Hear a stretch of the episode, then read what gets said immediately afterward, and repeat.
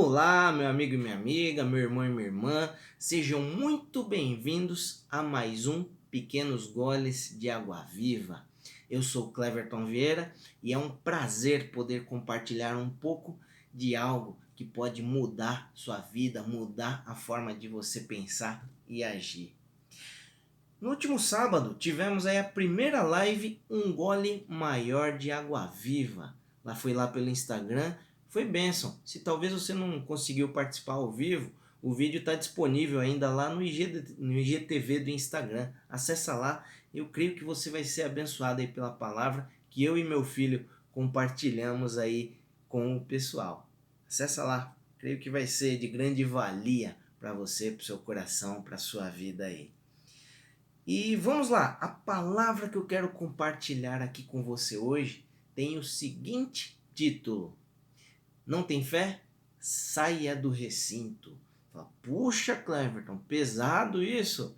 Vamos dar uma estudada aqui, vamos ler aqui um, alguns trechos bíblicos para a gente se aprofundar mais nessa situação, tá bom? Esteja aí com seu coração aberto, com seu entendimento, dê atenção aqui é, para este vídeo, que você pode passar às vezes por algumas situações onde a palavra de Deus vai estar tá respondendo o que você precisa aí. Então esteja atento, fica aqui até o final para que você ouça essa mensagem por completa e ela faça total sentido aí para você.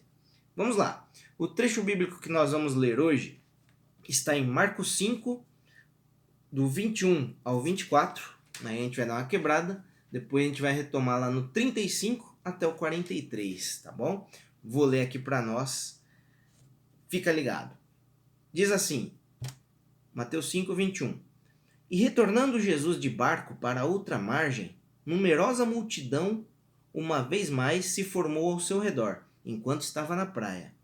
Foi quando chegou ali um dos dirigentes da sinagoga local, chamada, chamado Jairo. Ao ver Jesus, prostrou-se aos seus pés e lhe pediu aos prantos e com insistência: Minha filha pequena está à beira da morte. Vem, impõe tuas mãos sobre ela para que seja curada e viva. Então Jesus foi com ele, e uma enorme multidão o acompanhava, apertando de todos os lados. E aí agora a gente pula lá para o 35, depois eu vou te explicar por que, que a gente deu esse pulo aí. E a partir do 35 diz assim: Enquanto Jesus ainda estava falando, chegaram algumas pessoas vinda, vindas da casa de Jairo, o dirigente da sinagoga, a quem informaram: Tua filha já está morta não adianta mais incomodar o mestre. Mas Jesus não deu atenção àquelas notícias e, voltando-se para o dirigente da sinagoga, o encorajou: Não temas, somente continue crendo. E ordenou que ninguém o acompanhasse a não ser Pedro, Tiago e João, irmão de Tiago. Assim que chegaram à casa do dirigente da sinagoga, Jesus observou grande agitação com muitas pessoas consternadas, chorando e se lamentando em alta voz. Ao entrar na casa, lhes questionou: Por que estáis em alvoroço e pranteais? A criança não morreu, mas está dormindo. E todos ali menosprezaram o juízo feito por Jesus. Ele, contudo, mandou que saíssem, chamou para perto de si o pai e a mãe da criança bem como os discípulos que estavam em sua companhia, e adentrou o recinto onde jazia a criança. Então, pegando na mão da menina, ordenou em aramaico: Talita cumi, que significa: Filhinha, eu te ordeno, levanta-te. E no mesmo instante, a menina que tinha 12 anos de idade ergueu-se do leito e começou a andar. Diante disso, todos ficaram assombrados. Então Jesus lhes recomendou expressamente para que nenhuma outra pessoa viesse a saber do que haviam presenciado, e mandou que dessem algo de comer à menina. Até aí, meu querido. Qual era o contexto aqui? Jesus estava ali, é, retornando ali, numa travessia de barco, e aí o povo, onde Jesus chegava, o povo se amontoava, né?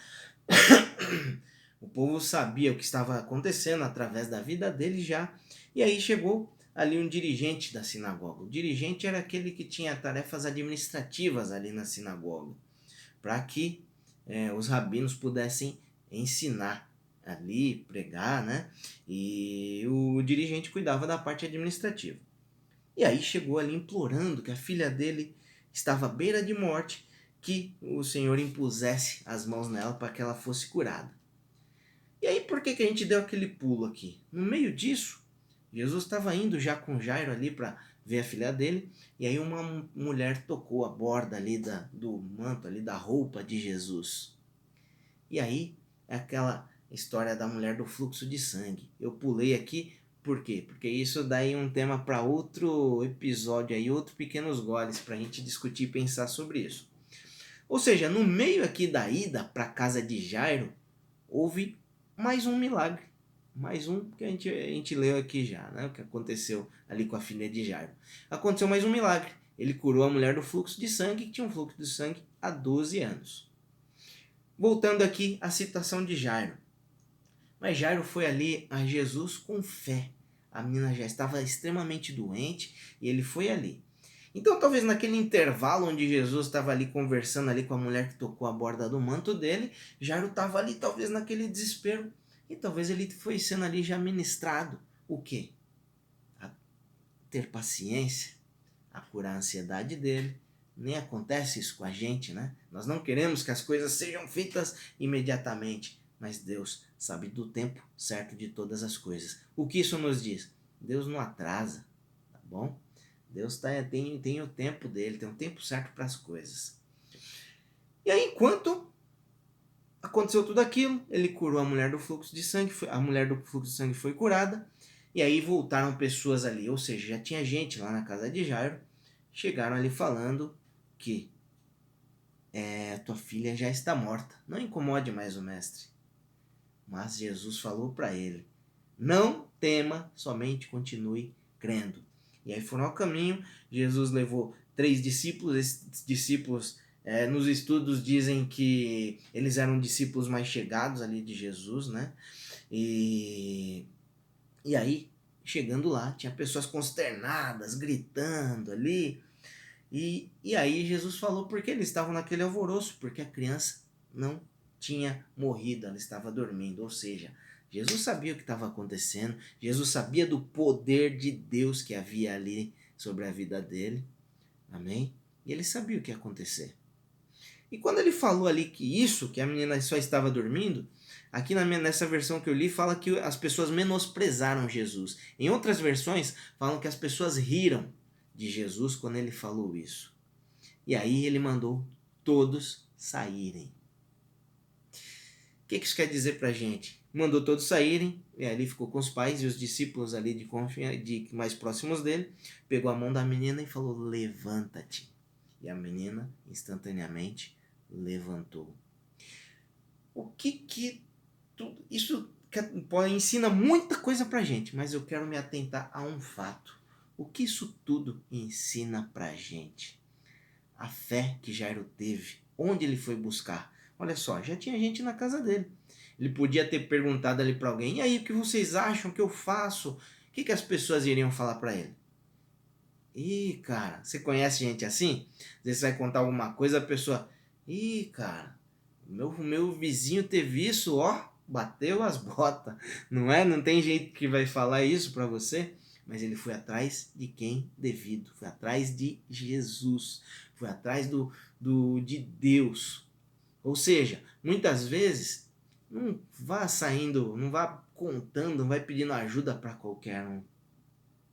Vá pessoas que você confie, vá em Deus, Ele que pode resolver seu problema.